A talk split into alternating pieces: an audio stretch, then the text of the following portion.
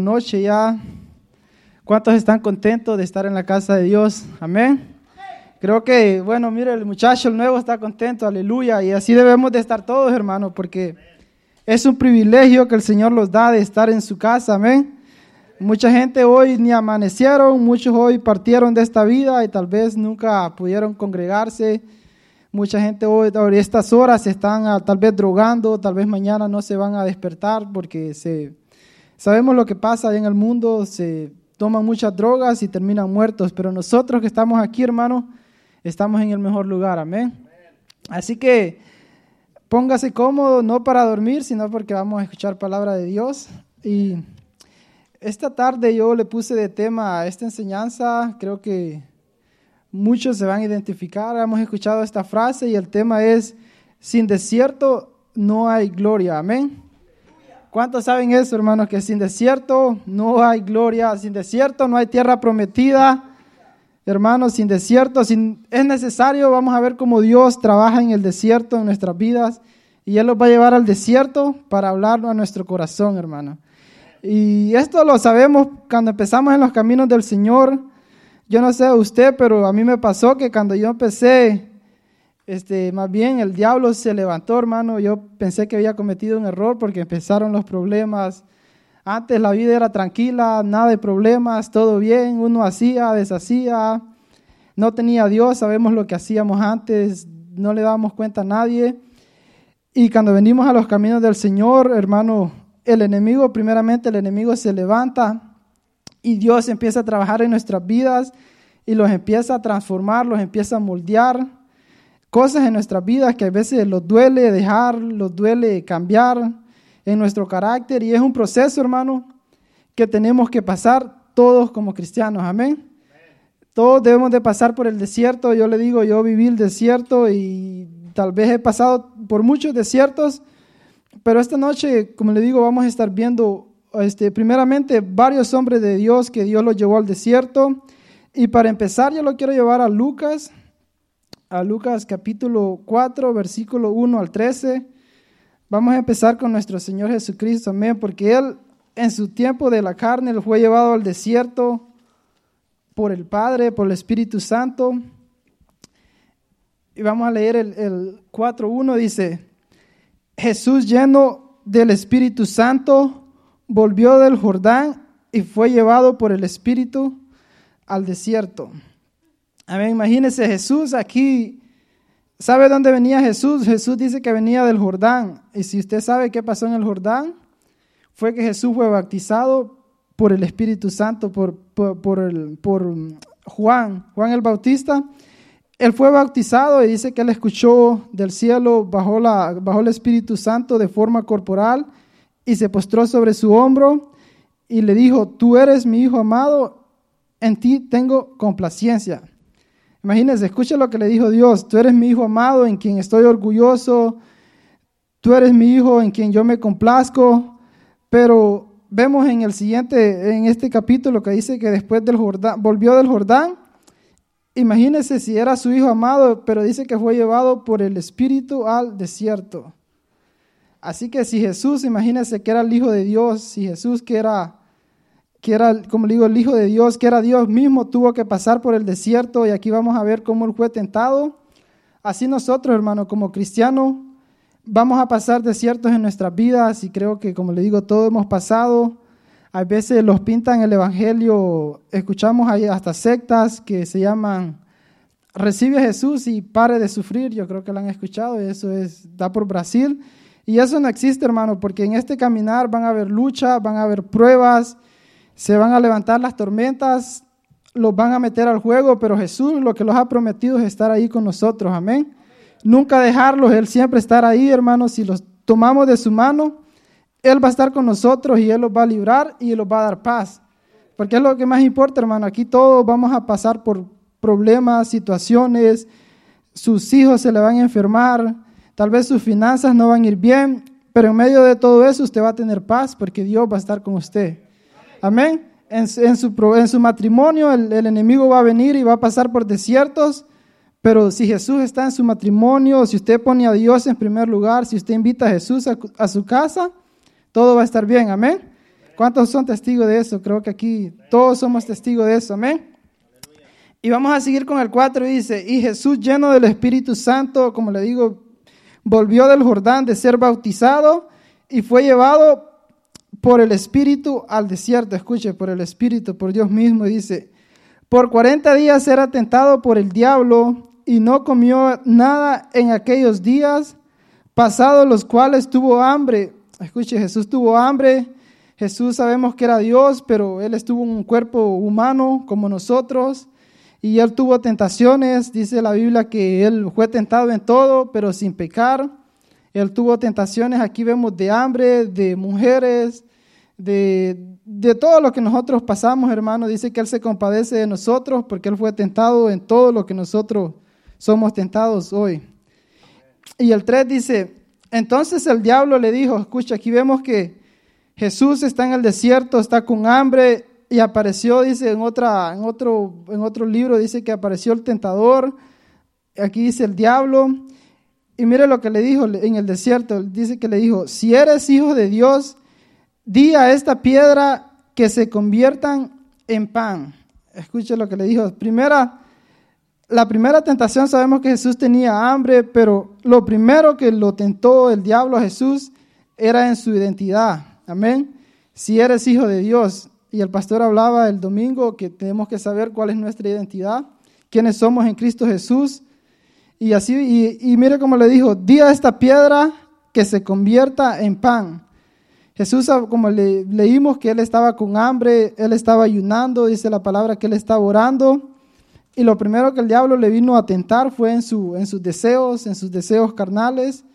Le digo, si eres hijo de Dios, ¿para qué estás sufriendo? Dile estas piedras que se conviertan en pan y cómetelas. Y así viene el enemigo a veces a nuestra vida, hermano. Los viene a tentar con tentaciones, con tentaciones de nuestra carne, de nuestros deseos. Vemos que Saúl en la Biblia dice que por un plato de comida él vendió su primogenitura, vendió las bendiciones de Dios. Así que si usted está esperando en Dios, aquí si hay algún soltero, que esté esperando en Dios, espere el tiempo de Dios. Tal vez la soltería es como un desierto también, que a veces piensa que no va a haber salida, pero usted sea fiel a Dios, hermano, y va a recibir su bendición, amén. Así que aquí no hay muchos solteros, pero los que tal vez los van a escuchar, o bueno, aquí hay jóvenes. Y esperen Dios, hermano, usted no, no se apresure, no, no, no se apresure a tomar decisiones sino que órele a Dios, primero llénese del Espíritu como estaba Jesús para que usted pueda, pueda vencer al enemigo, como vamos a leer en el 4, como Jesús, dice que Jesús le respondiendo le dijo, escuche cómo le respondió Jesús con la palabra, dice, escrito está, dice, no solo de pan vivirá el hombre, sino de toda palabra de Dios. Sabemos que me escuche, no solo de pan vivirá el hombre, sino de toda palabra de Dios de toda palabra que Dios da de este, de este libro, de este maná espiritual, nosotros podemos alimentarlos. Por eso a veces ayunamos. Aquí creo que todos hemos ayunado, la mayoría de los que están aquí. Hemos ayunado siete, diez días. Y tal vez la, gente, la gente allá afuera dice, ni un día pueden pasar sin comer. Pero sabe que cuando ayunamos, este, los estamos llenando de Jesús, Él los está alimentando, porque Él decía, yo soy el pan de vida y que el que come de mí, dice, no va a tener hambre. Jesús es el pan de vida, hermano, así que usted puede estar con, con hambre, usted puede estar en un desierto, pero si usted tiene esta palabra, Dios le va a dar fuerzas para seguir adelante. Amén. Vamos a ir al 5, dice, y en esta vemos que no lo pudo, no lo pudo tentar a Jesús, no, Jesús no lo pudo hacer caer en, en obedecerle al diablo que convirtiera las piedras en pan. Y en el 5 le puso otra tentación y le, y le dice que y le llevó el diablo a un, alto monte y le mostró, dice, en un momento todos los reinos de la tierra. Escuche, lo subió arriba y le mostró todos los reinos de la tierra y le dijo el diablo, a ti te daré toda esta potestad y la gloria de ellos, porque a mí me ha sido entregada y a quien quiero la doy. ¿Escuchó, hermano? Dice que él, él dice que toda la gloria de, de los reinos, todo lo que vemos en este mundo, le pertenece al diablo. Por eso vemos que hay gente, los impíos prosperan, los, los cantantes, usted los ve en el mundo, gente que no ama a Dios, que no adora a Dios y que son multimillonarios, que tienen mucho dinero, pero es porque sabe que ellos adoran al diablo, hermano. Ya va a ver aquí, dice, porque él tentó a Jesús con eso, que dije, si tú me adoras, todo esto que tú ves aquí, yo te lo voy a dar porque a mí me ha sido entregado. Cuando Él hizo que Adán y Eva pecaran, Dios les había dado la autoridad sobre este mundo, sobre la tierra.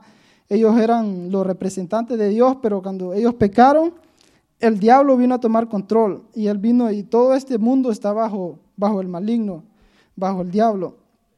Y dice, si escucha lo que le dijo, si tú postrado me adorares, todos serán tuyos. Escucha Jesús, mira quien vino a tentar a Jesús, le dijo, si tú quieres ser famoso y tú quieres tener todo esto, solo me tienes que adorar. Y hay veces así viene el diablo a nuestras vidas, hermano. Hay veces él no los pone tal vez así como a Jesús y los va a dar todo eso, pero hay veces yo escribí aquí que a veces nosotros, el diablo los pone un trabajo más. Mira, si tú agarras este otro trabajo vas a ser bendecido, pero ya no vas a poder venir a la iglesia, ya no vas a poder buscar de Dios. Así que hay que tener cuidado, hermano, porque debemos de servir a Dios. Escuche lo que dice el, el, versículo 8, dice, ¿cómo le respondió Jesús? Le dijo, vete de mí, Satanás, porque escrito está, al Señor tu Dios adorarás y a Él solo servirás. Escucha, ¿a quién tenemos que adorar? A Dios y a Él tenemos que servir, hermano. Cuando el enemigo viene con esas tentaciones, debemos de acordarnos de este versículo, que solo a Él podemos adorar. Aquí no la palabra es clara, dice que no podemos servir a dos señores porque vamos a amar a uno más que a otro. Así que debemos de amar y servir a Dios, no a las riquezas, no a la vanagloria de este mundo, sino a Jesús. Y el 9, vamos a ver esta, vamos a ver ahora la tercera, la tercera mm, tentación. Y esto sabemos que, como le digo, Jesús estaba en el desierto, estaba pasando aquí momentos difíciles en su carne y el diablo lo quería hacer caer, lo quería que él perdiera su ministerio, que no cumpliera el propósito que Dios lo había enviado a Jesús, que era morir por usted y por mí para que tuviéramos salvación. Y el 9 dice, y le llevó a Jerusalén y le puso sobre el pináculo del templo y le dijo, escucha otra vez, le volvió a decir, si eres hijo de Dios, le dijo, échate de aquí abajo, porque escrito está. Escuche cómo le dijo, porque escrito está. El diablo, hermano, es, él es experto en la Biblia, él se sabe la Biblia, pero la usa para, para su propia conveniencia, la usa para, hay veces, hacer pecar a los hijos de Dios, para engañar. Vemos desde el principio cómo Adán, como a Eva la engañó, le dijo, porque con que Dios dijo que ningún fruto puedes comer, cuando Dios no había dicho eso, sino que había dicho que de todos, pero menos del árbol del bien y el mal. Aquí quería usar la misma técnica con Jesús, hermano. Quería engañarlo con la, con, ¿me entiende? Con la palabra. Escuche lo que le dijo para hacerlo, para hacerlo caer. Le dijo, porque escrito está, a sus ángeles mandará acerca de ti, dice que te guarden y a las manos te sostendrán para que no trompieces con tu pie en piedra. Escuche, esto le dijo, tírate de aquí porque a los ángeles a enviaré él, tírate de aquí porque él no te va a dejar caer. Y mire cómo le respondió Jesús. Respondiendo Jesús le dijo, dicho está, no tentarás al Señor tu Dios. Escuche cómo le dijo, dicho está, no tentarás al Señor tu Dios. Sabemos que no podemos tentar a Dios, hermano. Debemos de ser diligentes. Usted no vamos a, irlo a manejar como locos y pensar que Dios los va, por poner un ejemplo, que Dios los va a librar. No los vamos a ir para, para una discoteca y pensar que Dios nos lo va a dejar caer porque la carne es débil y vamos a caer, hermano. Así que tenemos que ser sabios, tenemos que ser diligentes y no tentar al Señor. Y el 13 dice, y cuando el diablo hubo acabado toda tentación, se apartó de él por un tiempo. Aquí dice que solo por un tiempo, hermano. El diablo se apartó de Jesús, pero no, no lo dejó en paz, sino que por un tiempo. Y así nosotros, la palabra de Dios dice que resistamos al diablo y que Él va a huir de, de nosotros. En Santiago dice eso. Así que cuando resistimos al diablo, hermano, cuando no, no le obedecemos a lo que Él nos quiere hacer pecar, Él huye, pero Él se va de nosotros, pero por un tiempo y después regresa, porque Él es su trabajo, es de de hacerlos caer, hermano. Es como una, dice, como una gota que siempre está ahí hasta que Si los descuidamos, hermanos, los hace caer y los meten, y, si estamos bien, los va a meter en un desierto, porque eso es lo que Él quiere, que caigamos en un desierto espiritual, primeramente, que ya no sintamos la presencia de Dios, que los apartemos de los caminos del Señor, que dejemos de servir al Señor, y ahí va a ser el peor desierto. Y vamos a seguir leyendo el 14 porque antes de que Jesús empezara su ministerio, su ministerio, como yo le puse el tema, si usted se acuerda, sin desierto no hay gloria. Mira el 14, el tema, el título dice, Jesús principia su ministerio. Y dice, y Jesús volvió con el poder del Espíritu a Galilea. Después de que Jesús salió del desierto, dice que volvió en el poder del Espíritu, volvió lleno del Espíritu Santo porque él pudo vencer todas esas tentaciones que el enemigo le trajo. Y dice, y se difundió su fama por toda la tierra de alrededor. Jesús, mi hermano, era famoso, todos lo conocían por los milagros que hacía, por la sabiduría que él tenía, por todo lo que él hacía, como él hablaba con la autoridad. Y dice que él era famoso, pero antes, como leímos, tuvo que haber pasado por un desierto, tuvo que haber pasado, ayunado esos 40 días, haber estado en el desierto por 40 días y 40 noches. En, un, en, otra, en otro libro de esto dice que Jesús estaba en el desierto, que estaba con las fieras y los ángeles le servían. Y sabemos que en el desierto hay fieras, hay culebras, hay, hay culebras, este, alacranes, coyotes, hay muchas fieras, pero dice que no le hacían nada, sino que le servían. Y si lo ponemos en un mundo, si lo ponemos ahora en los días de ahora, tal vez allá afuera, hermano, van a haber fieras que tal vez tipifican personas que a veces los van a querer hacer caer, los van a querer ver en un desierto para meterlos más en ese desierto. Hay veces hasta en la misma iglesia puede, pueden haber hermanos que tal vez se alegran cuando un hermano cae, en vez de ayudarle, lo tiran más para abajo, lo quieren destruir. Así que vamos a estar firmes en el Señor y en el desierto no vamos a claudicar, sino que vamos a vencer, porque Él tiene cosas grandes. Amén. Y vamos a seguir, vamos a seguir aquí la enseñanza. Y yo lo quiero llevar a Lucas 5, 15 del 16, antes de salir de, de Jesús. Si me pone Lucas 5, 15 al 16, dice, pero su fama, escuche, se extendía más y más. Escuche, y se reunía mucha gente para oírle y para que les sanase de sus enfermedades. El 16. Mas él se apartaba a lugares desiertos y oraba. Escuche, Jesús cuando su fama, porque Jesús era hombre, como le digo Jesús, pero él sabía que era su tiempo de ser exaltado. También dice, cuando él hizo el milagro de, la, de multiplicar los panes, él sabía que lo iban a venir a agarrar para hacerlo rey antes de tiempo, y él se apartaba y se iba al monte a orar. Y aquí dice, cuando era muy conocido, mucha gente lo seguía, él solo decía, tengo que ir al desierto a orar, a humillar mi carne, a saber qué es lo que Dios quiere para mi vida. So, él buscaba siempre la voluntad de Dios, hermano. Hay veces al desierto tenemos que ir para orar, para saber que, cuáles son los planes de Dios para nuestras vidas. Amén. Y lo quiero llevar ahora, lo quiero llevar a Oseas 2 del 14 al 15. Y el número 40, hermanos, si usted, yo estaba viendo y muchos, el número 40 tipifica como pruebas, desiertos. Si usted ve, Jesús estuvo 40 años, en, 40 días en el desierto ayunando. Moisés, el pastor hablaba el, el domingo, estuvo 40 años en el, en el desierto. El pueblo de Israel estuvo 40 años en el desierto. Yo estaba leyendo este, cuando Goliat estaba intimidando al pueblo de Israel, lo estuvo haciendo por 40, 40 días. Así que el número 40, cuando usted lo ve en la Biblia, normalmente tipifica prueba, es una prueba de Dios para su pueblo, para sus hijos. Y vamos a seguir viendo más. En Oseas 2, 14 al 15. Porque a veces Dios los va a llevar al desierto. Mira aquí dice, pero he aquí que yo la traeré la traeré y la llevaré al desierto y hablaré a su corazón. Dice que Dios los va a traer, primeramente antes de Dios llevarlos al desierto, Él los va a traer, que atraer significa crear un deseo en nosotros, provocar algo en nosotros para que nosotros le amemos, le busquemos. Y dice que después los va a llevar al desierto. ¿Para qué? Para hablar a, a nuestro corazón.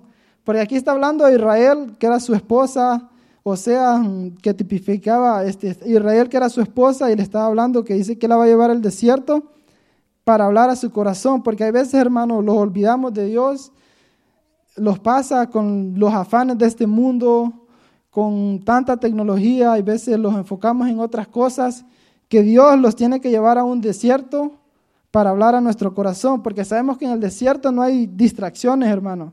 En el desierto ahí, los que han pasado, yo solo estuve como una hora en el desierto y no, no sufrí mucho, pero muchos de aquí han pasado por el desierto y ahí lo único que usted puede hacer es orar, hermano.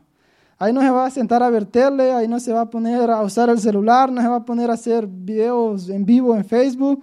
Ahí usted tiene que estar pendiente que no se lo coma un animal, no lo pique una culebra y orar a Dios. Ahí lo único que lo va a librar es Dios. Y como le digo, Dios a veces los va a llevar a desiertos que no, tal vez no son físicos, tal vez no lo va a llevar a allá a Arabia Saudita, allá al Medio Oriente, a un desierto, sino en su vida Dios lo va a llevar a un desierto y usted va a sentirse vacío, se va a sentir solo, pero es que Dios lo está trayendo para Dios hablar a su corazón, para que usted vuelva a tener una relación con Dios, porque Dios en su amor dice que Él los atrae yo estaba leyendo que dice que los atrae con lazos de ternura y con cuerdas de amor. En este mismo libro lo dice que Él los atrae con, con cuerdas de amor. En Dios en su amor, Él siempre, hermanos, si los ve medio distraídos, si los ve medios, medios que vamos por el camino desviándonos, Él va a hacer todo lo posible, hermanos. Si los tiene que llevar al desierto, lo va a hacer para, para hablar a nuestro corazón. Amén. Y le daré, dice, escuche, ¿qué va a hacer en el desierto? Y le daré sus viñas desde ahí y el valle de Acor por puerta de esperanza. Y ahí cantará como en los tiempos de su juventud y en el día de su subida de la tierra de Egipto. Ahí en el desierto, hermano, Dios lo va a llevar para bendecirlo, para que usted pueda cantar, para que usted pueda volver a sentir ese gozo de, la salvación de Dios, para que usted pueda servir a Dios ahí en el desierto después de que Él habla su corazón. Nosotros podemos reconocer de que necesitamos de Dios, amén. Y esto me lleva a, este, el pastor hablaba en, en Éxodo 3 de, de, Moisés, si vamos a Éxodo 3, 3.1, versículo 1.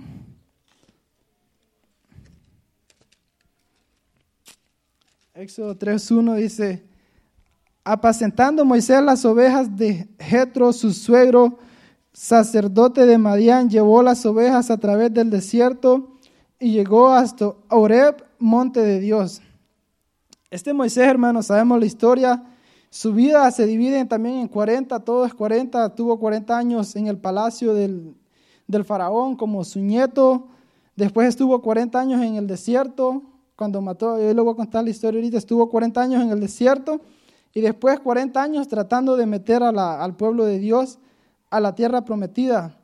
Y todos sabemos la historia de Moisés, como cuando nació lo pusieron en el río y la hija del faraón lo encontró y lo, se lo llevó para su casa y dicen que a Moisés lo estaban preparando para que él fuera el próximo faraón, porque al parecer el faraón no tenía hijos y entonces Moisés era su nieto que lo habían adoptado.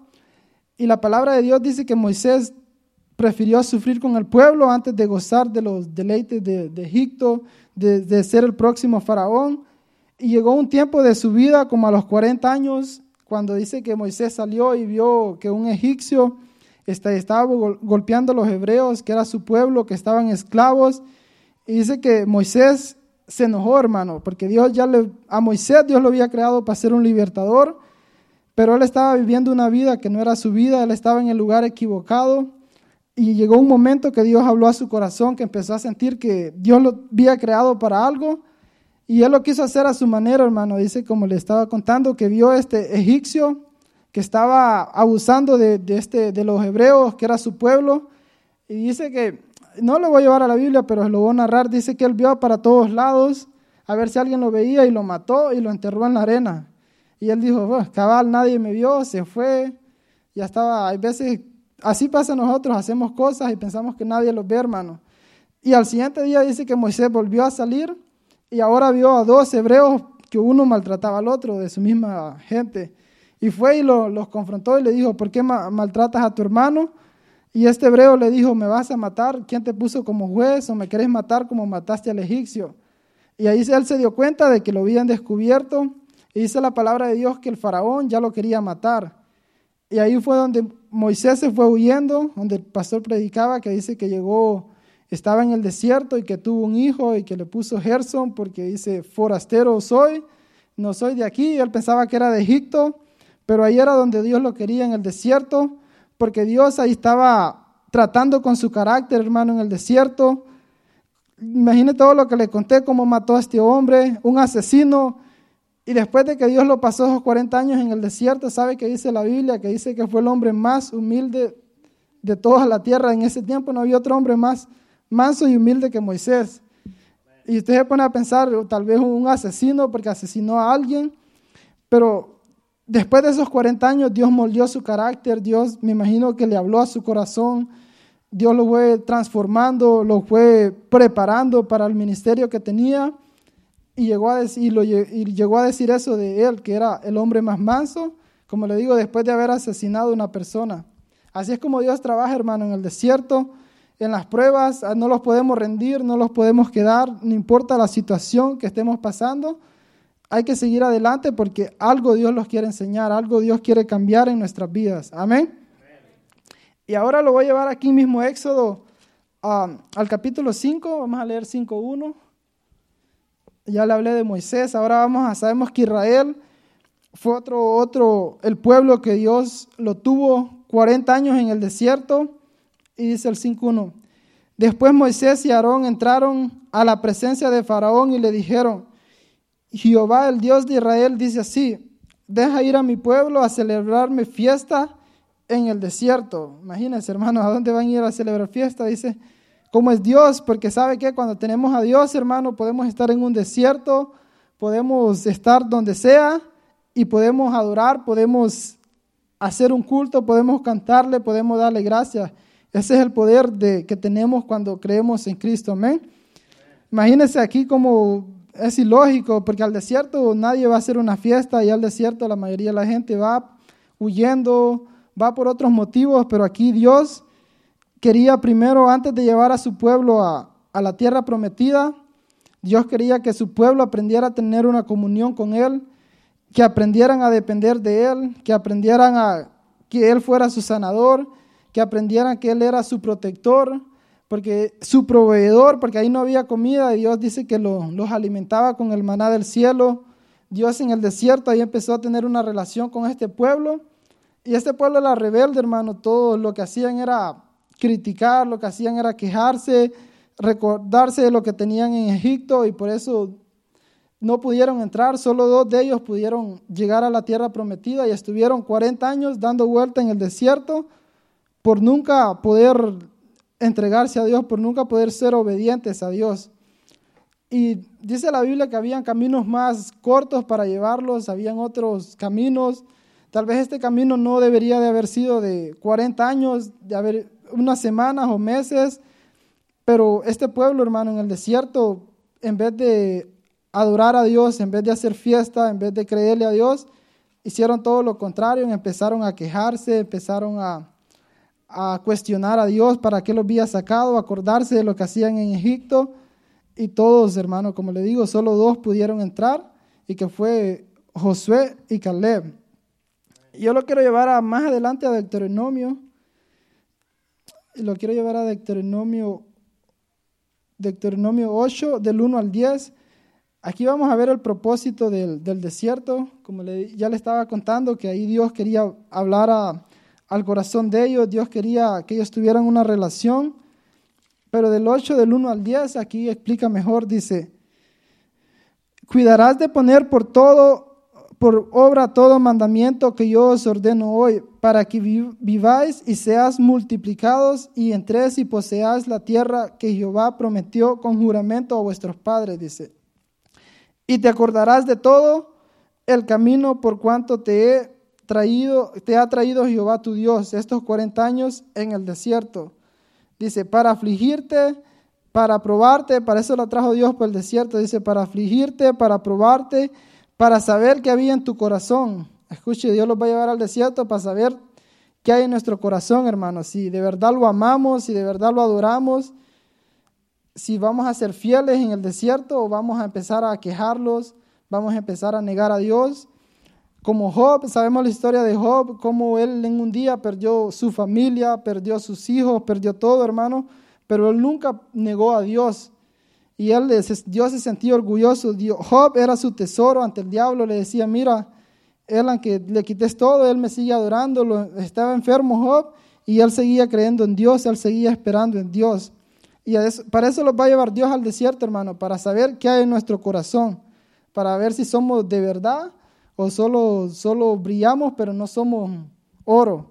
Sabemos que el oro, para saber si es oro, le, le echan químicos o lo pasan por el juego para limpiarlo o para saber si es oro de verdad y no se va a derretir, sino que va a brillar más. Entre más, lo, más fuego le pongan, más va a brillar, hermano. Dice, para saber que había en tu corazón, dice, si habías de guardar o no sus mandamientos. Y dice, y te afligió y te hizo tener hambre y te sustentó con maná, comida que no conocías tú ni tus padres te habían, habían conocido para hacerte saber que no solo de pan vivirá el hombre. Esto es lo que Jesús le dijo al diablo, no solo de pan, mas de todo lo que sale de la boca de Jehová vivirá el hombre.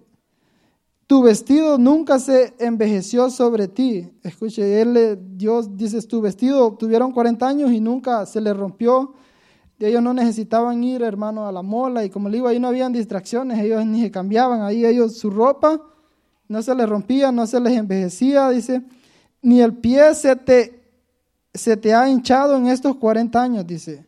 Escuche, él, él, tenía cuidado de su pueblo en el desierto, mostrándole su amor.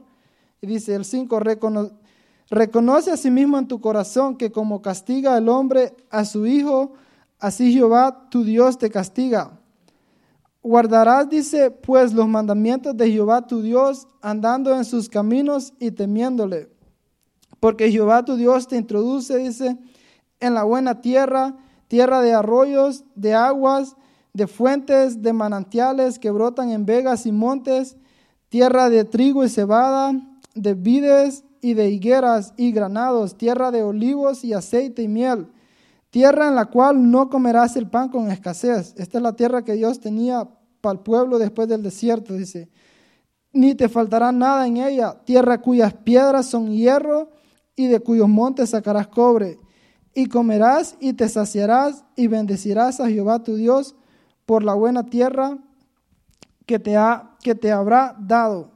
Amén, hermano. Esas eran las promesas que Dios tenía, era la tierra prometida, era una tierra de bendición, pero como le digo, solo dos pudieron entrar de, de los que salieron de Egipto porque ellos no le creyeron a Dios y empezaron a, y claudicaron en el desierto. No tuvieron fe para entrar. Y ahora vamos a seguir este, Vamos a seguir ahora Génesis 26 del 1 al 3. Ya vimos lo que hacemos en el desierto, podemos adorar. Dios habla en nuestros corazones. Ahora aquí vamos a ver esta historia de Isaac, que en el desierto, hermano, debemos de, sembrar, debemos de seguir obedeciendo a Dios. El 26 del 1, del 1 al 3 dice, después hubo hambre en la tierra, además de la primera hambre que hubo en los días de Abraham. Y se fue Isaac a Abimelech, rey de los filisteos, en Gerar, y se le apareció Jehová y le dijo, no desciendas a Egipto, habita en la tierra que yo te, yo te diré. Habita como forastero en esta tierra y estaré contigo y te bendeciré, porque a ti y a tu descendencia daré todas estas tierras y confirmaré el juramento que hice a Abraham tu padre. Aquí vemos que dice que hubo una gran hambre en la tierra, en este era un desierto también, y Dios le dijo a Isaac, no desciendas a Egipto, sino que quédate aquí. Y todos sabemos qué tipifica Egipto, hermano. Egipto tipifica el mundo, tipifica el mundo, la esclavitud, donde éramos esclavos, donde Dios los sacó para traerlos aquí a su reino, a su casa. Y le dijo, en esta hay hambre, este, hay hambre, hay hambre en la tierra, la situación está difícil, pero tú no regreses, al, no regreses a Egipto, sino quédate aquí como eso lo dice Dios en esta noche, hermano. No importa la situación que estemos pasando, el desierto, hay que quedarlos aquí donde Dios, donde Dios los, tiene y no vamos a regresar al mundo, no vamos a empezar a, como le digo, a claudicar, a, este, a decir que por qué estamos sufriendo, sino que vamos, vamos a adelantarlos hasta el 12, porque ese hombre se quedó, fue obediente a Dios y se quedó donde Dios le dijo. Y dice que en el 12 dice, y sembró Isaac en aquella tierra y cosechó aquel año ciento por uno. Escuche, y le bendijo Jehová. El varón se enriqueció y fue prosperado y se engrandeció hasta hacerse muy poderoso y tuvo hato de ovejas y hato de vacas y mucha labranza y los filisteos le tuvieron envidia.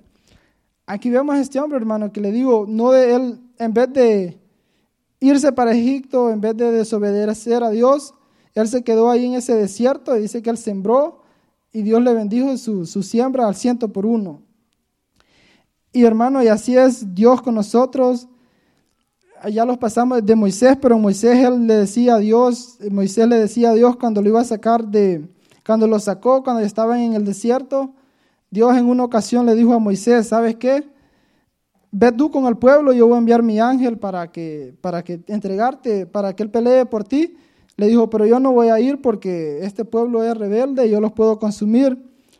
Y este Moisés le dijo, Dios, si tu presencia, le dijo, no va conmigo, yo no quiero ir, yo prefiero quedarme en este desierto, yo prefiero estar aquí contigo antes que ir a la tierra prometida si, si tu presencia no va conmigo. Y Dios le dijo a Moisés, Dios le dijo, mi presencia irá contigo y te dará descanso. Así es, hermanos, la presencia de Dios es lo más importante en nuestras vidas. No importa el desierto, no importa la situación que estemos pasando, con que su presencia, hermano, está en nuestras vidas, con que sintamos al Espíritu Santo, con, que sepamos que somos salvos, como le digo, no importa cualquier situación, sea financiera, sea un desierto financiero, usted esté pasando en este momento, tal vez una enfermedad, porque a veces lo vamos a enfermar o tal vez su hijo se le va a enfermar, pero usted créale a Dios y va a ver su mano obrando, amén. Y hoy lo quiero llevar a este, lo quiero llevar a los Salmos 32 del 1 al 5. Y estos son desiertos que a veces nosotros los buscamos cuando pecamos y ese es el peor desierto, hermano, que podemos caer. Es cuando nosotros le fallamos a Dios, amén. ¿Cuántos somos testigos de eso? ¿Cuántos le hemos fallado a Dios aquí? Y no hemos sentido el Espíritu Santo y los hemos sentido vacíos, los hemos sentido fracasados. Yo creo que aquí todos somos testigos, hermano, porque los desiertos financieros, como le decía, si usted tiene a Dios si usted tiene la presencia de Dios, eso tiene solución. Si usted, el, desierto, si una enfermedad, si usted le sabe la palabra de Dios que lo va a sanar, eso también, hermano, no, mm, eso, usted puede estar confiado, pero los desiertos cuando le fallamos a Dios, esos son los peores. ¿Y sabe a quién le pasó? A un hombre, le pasó a David. Y vamos a leer en este Salmo 32 del 1 al 5 cómo estaba David. Y sabemos que este hombre había pasado por desiertos, Casi su vida fue estar en el desierto con las ovejas. Él se enfrentaba a osos, se enfrentaba, dice la Biblia, a leones. Después cuando lo ungieron de rey, estuvo como 10, como 10 a 15 años que lo andaba haciendo Saúl para matarlo. Y él andaba en el desierto huyendo.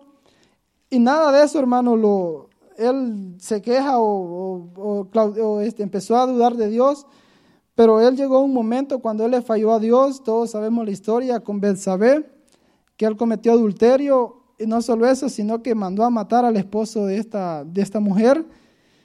Y Dios dice, y vamos a leer el 22, cómo estaba su situación. El, este hombre dice que sus huesos, dice, mientras callé, dice, se envejecieron mis huesos. Pero vamos a leer desde el 1, para, desde el 1 al 5. Dice, bienaventurado aquel cuya transgresión ha sido perdonada y cubierto su pecado. Bienaventurado el hombre a quien Jehová dice no culpa de inequidad y en cuyo espíritu no hay engaño. Mira el 3, dice, mientras callé se envejecieron mis huesos en mi gemir todo el día. Mientras él cayó, cayó su pecado, hermano, porque él no quería confesar su pecado. Sabemos que Dios tuvo que enviarle al profeta Natán para confrontarlo para decirle, tú estás mal, tú has pecado, arrepiéntete y Dios te va a perdonar.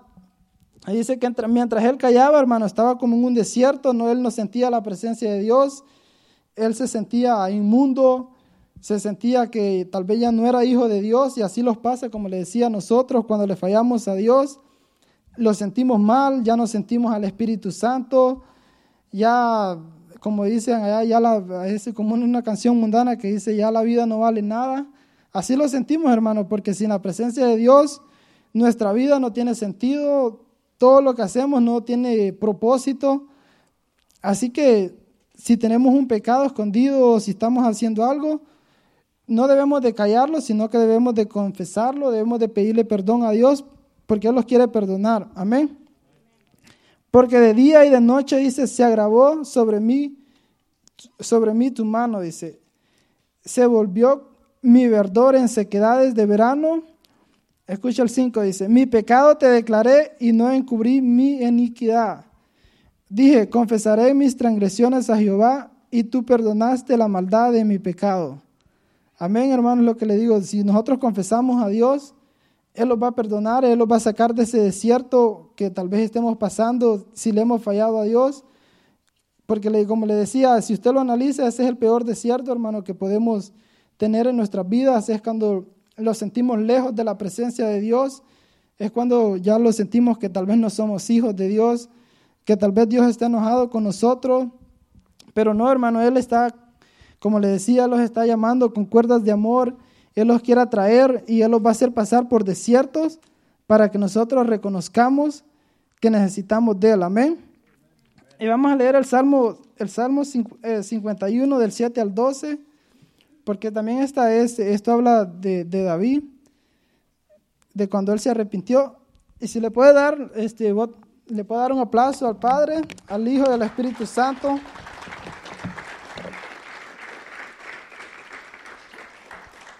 Amén, gloria a Dios. Este, vamos a leer el Salmo 51, 7. Escuche, aquí este, está él clamando por perdón a Dios. Dice, purifícame con hisopo y dice, seré limpio. Lávame y seré más blanco que la nieve. Hazme oír gozo y alegría.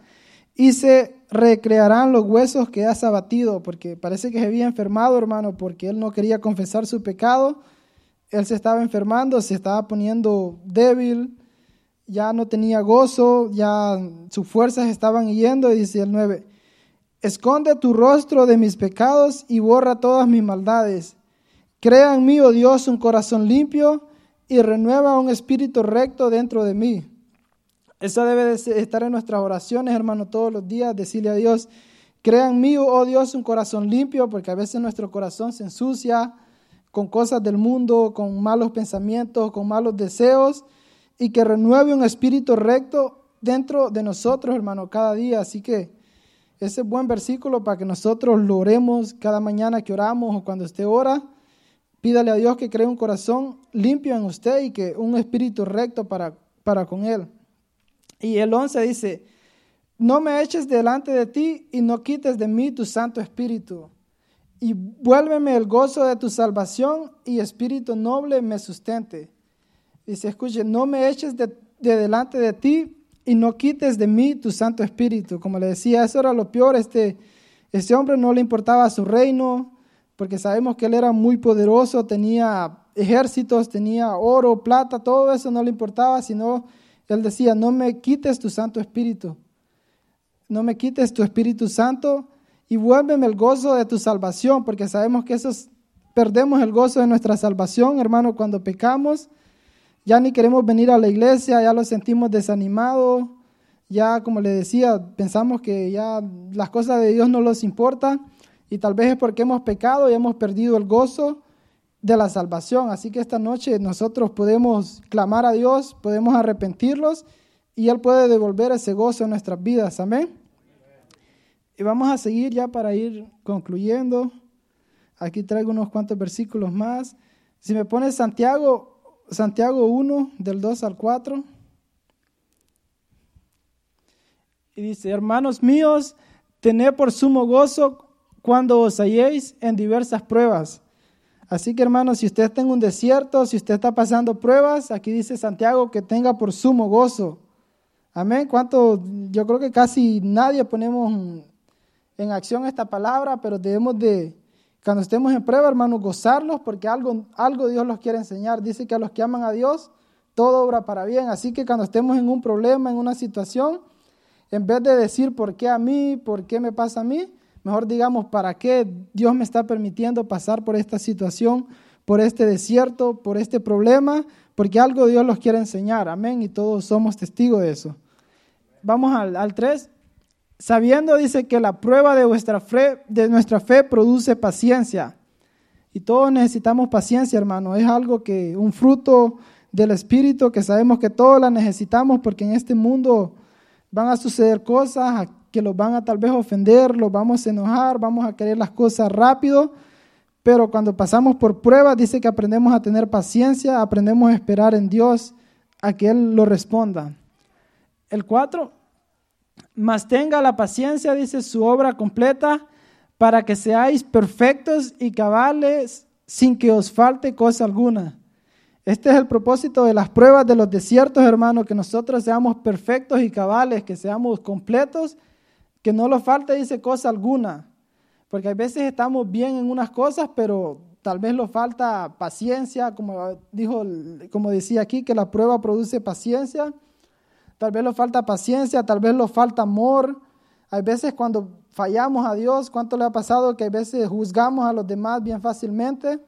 Y a veces caemos en pecado y nosotros después podemos tener compasión de las personas que caen.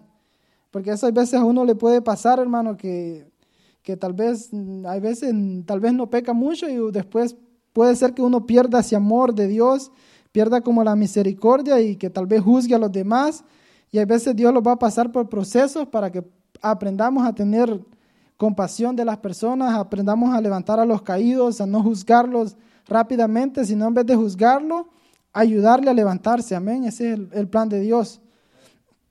Y, este, y ahora, ya para ir concluyendo, lo voy a llevar a, a, a Corintios 12.10. Segunda de Corintios 12.10. Y si pueden pasar los adoradores al altar, ya casi se va terminando el tiempo. Segunda de Corintios 12, 12, 10. Dice, por lo cual, por amor a Cristo, dice, escuche Pablo lo que decía, me gozo en las debilidades, dice que él se gozaba en las debilidades, en afrentas, en necesidades, en persecuciones, en angustias, dice, cualquier situación, sabemos que en, Filipenses decía, no importa donde, lo que yo esté pasando, persecuciones, prueba, hambre, decía, yo todo lo puedo en Cristo porque Él me fortalece. Y aquí dice, por amor a Cristo me gozo en las debilidades, en afrentas, en necesidades, en persecuciones, en angustias, porque dice, porque cuando soy débil, entonces soy fuerte. Amén, hermano, cuando nosotros estamos ahí débiles, que pensamos que no podemos seguir adelante, que estamos como en un desierto, que nuestra fe está fallando, ahí es donde viene el Señor a rescatarlos, amén. Ahí donde el Señor viene y Él los da su mano y Él los levanta y Él los saca de ese desierto, Él los saca de ese lodo cenagoso y podemos glorificar a Dios, amén. Así que póngase de pie, hermano, en esta, en esta noche. Y esa era la pequeña palabra, este, pequeña palabra que el Señor me ponía en el corazón. Porque como le decía al principio, aquí todos vamos a pasar por desiertos. Aquí todos, aquí hermano, no crea que vino a Cristo y que ya todo es bonito. Sabemos que esta salvación va a costar.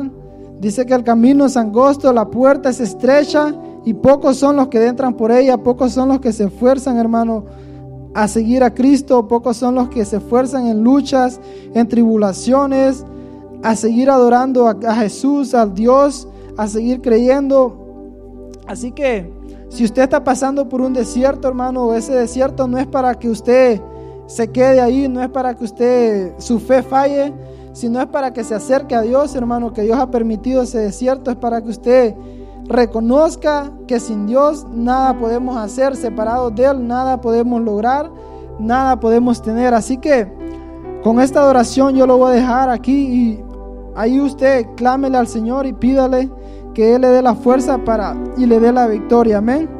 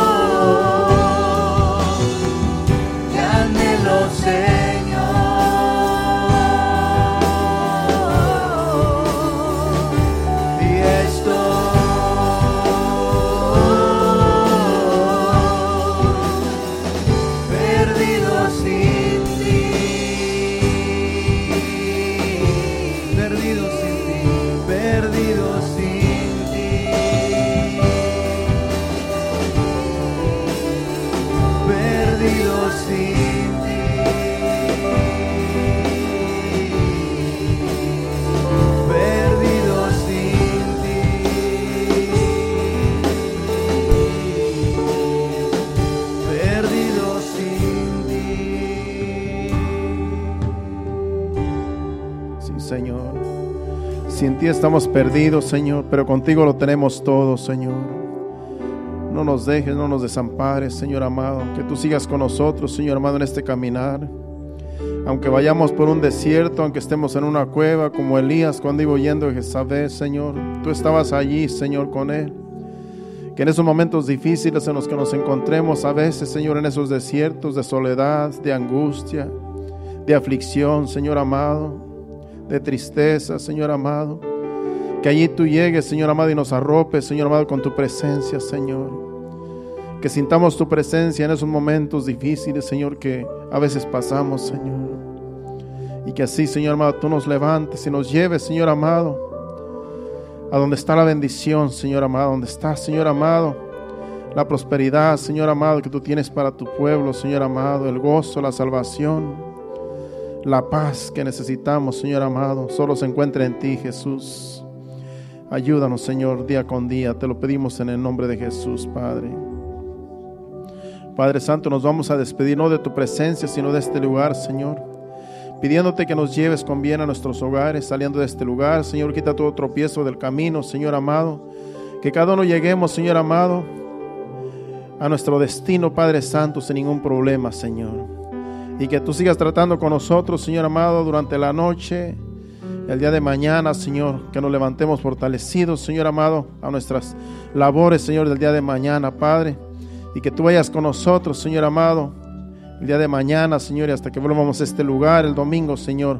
Que tú sigas con nosotros, Señor amado, guardándonos, protegiéndonos, dirigiéndonos, Señor, en todo lo que hagamos. Te lo pedimos en el nombre de Jesús.